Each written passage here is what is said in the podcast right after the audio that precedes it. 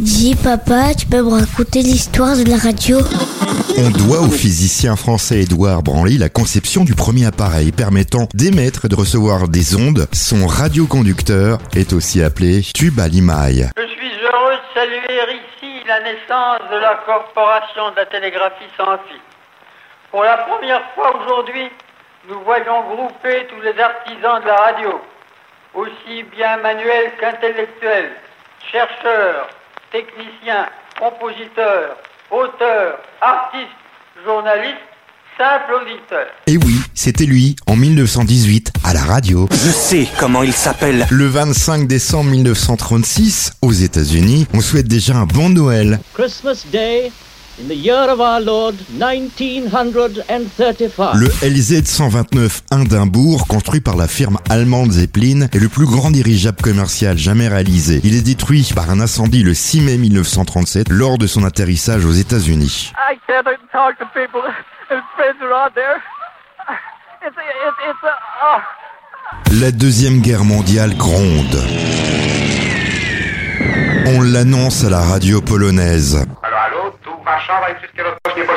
Les dictateurs utilisent la radio comme moyen de propagande, comme Mussolini.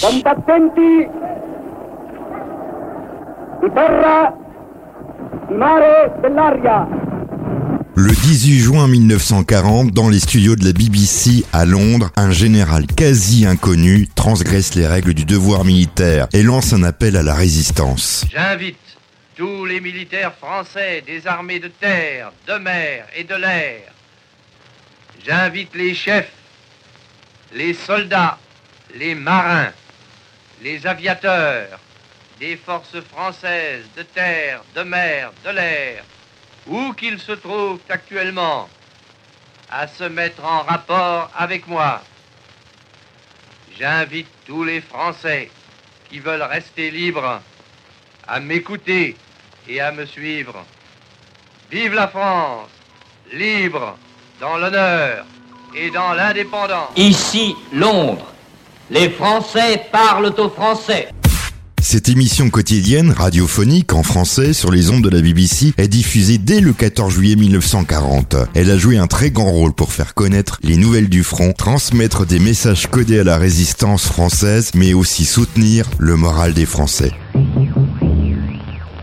Ici, Londres. Veuillez écouter tout d'abord quelques messages personnels. Gabriel garde l'anonyme. Le manchot la serre dans ses bras. Nous disons le manchot la serre dans ses bras deux fois. Le fantôme n'est pas bavard. Les bombardements sont massifs. Ici, Londres. Ce soir, au cours du programme Les Français parlent aux Français, nous vous donnerons des nouvelles de la guerre en Russie et nous évoquerons la mémoire d'un poète norvégien mort au cours d'un raid au-dessus de l'Allemagne. Ici, Londres. Notre neuvième bulletin d'information est terminé.